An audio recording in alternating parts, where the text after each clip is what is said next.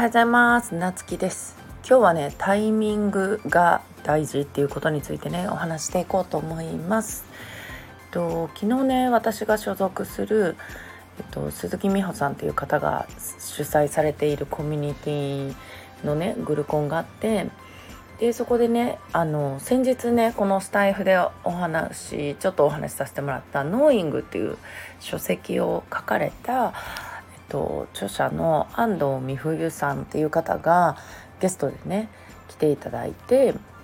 で、その方のねお話を直接聞くことができたんよね。でうちはもともと読書をそんなにしてこなかったんだけどその本好きになった理由の一つとしてねこの自分がすごい共感した本の著者著者さんのお話を聞けるとかねなんかそういう機会っていうのがすごい好きで例えばなんかこうすごい人ってそういうのってなかなか出会えなかったりするでしょ？わこの人すごいとかめちゃくちゃ共感してまあそれが本の著者じゃなくてもその例えば芸能人であったりね有名な方だったとしてなかなかその方のねお話をこう直接聞けるとかまあそのその中にはね手を挙げて直接質問できる機会だとかっていうのもあったりとかして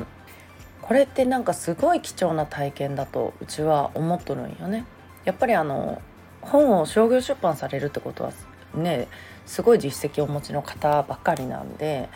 うん、でえーと、今日ねそのタイミングって思ったのはあのうちはねそのこの前、えーと、ある鑑定士さんにお会いしたっていう話をね、えーと、したと思うんだけどなんかそこで自分の感覚を磨いていこう、ね、トレーニングをもっとこうやっていこうっていうことを今やっていてそのタイミングでねその安藤美冬さんも同じようなその感覚を磨くみたいなお話をされててその中で最も感動し感動っていうかねあのすごい印象に残ったのが一人の方が質問されたことに対してなんだけど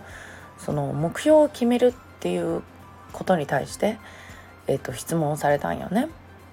目標なかなか決められないだとかっていうことについて。でその美冬さんが答えたのがそのみんなね目の前のノートにばっかり夢中で目標を決めなきゃっていうそのことばっかりに夢中でね本当に大事な自分の感覚を大大切にしてないっていうお話をされていてでなんか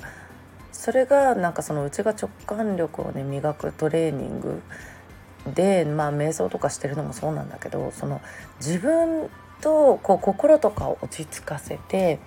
自分と向き合うっていうことがすごい大事なんだよっていうことをまあ本当にねそのこの前の鑑定士さんと同じようなことを言われてたのとうん確かにそのなんかこれやらなきゃってそればっかり考えてる時って本当にそうだなと思ってその目の前のノートとかね目の前のやることばっかりにとらわれすぎて実際に自分がどうしたいかとか自分の心と向き合うとか、ね、自分の精神状態例えば焦ってる時とかイライラしてる時ネガティブになってる不安になってる時ってやっぱりあの直感力ってどうしてもなくなってくると思うし自分の感覚は捉えにくくなるんよね。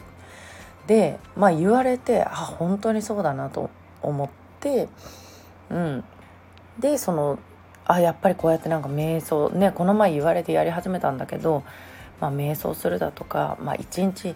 15分長ければ5分からでもそうやって自分と向き合う時間っていうのを絶対に一日の中で取るっていうふうに決めて、まあ、それでなんかその精神的にも落ち着いてくるしあの不安な気持ちだったりとかじゃあ何に不安なんだろうとかね。そうやって向き合うと自然になんか未来のことがあの目標を決めるっていうよりあの見えてくるっていう感じっていうお話をされててあなんかうちもまさにそれだなと思ってあのうちはねその目標を決めるすごい先のことを決めるっていうのが結構苦手であんまりその本当になんかあの自分の感覚で生きてますって感じなんだけどうん、でもなんかそうやって自分の精神的にもすごい落ち着いてて穏やかな時を過ごしてる時ってなんか本当に何気ないふとした時にいいアイデアが浮かんだり、うん、自分はなんかあ今後こうやってやっていくべきなんだ。じゃあ、えっと、来年はこうなるためにじゃあ今はどうするべきかみたいなものが自然にね答えが出てくるっていう感じなんよね。まあ今までもそうだったなと思って、うん、でそれをまたねこのタイミングで改めてあのハッとさせられる。うん、でまあそのね自分と向き合うっていうことに関してねあの本当に大事で今ほんこのタイミングであのこの12週間の間にこういうのが立て続けに起きるっていうのは今自分の中で本当にこれが重要なんだなっていうのことをまた確信した学びだったんですよね。うん、っていうことでなんかそのやることがね多い時とかなんか決めなきゃいけないことって目の前のことにとらわれすぎず一度冷静になって目をつぶってあの瞑想して自分と向き合うっていうことをねやっていくとそのタイミングをね逃さずに受け取れるんじゃないかなと思ってねあのお話してみました。ということで皆さん今日も素敵な一日をお過ごしください。またお会いしましょう。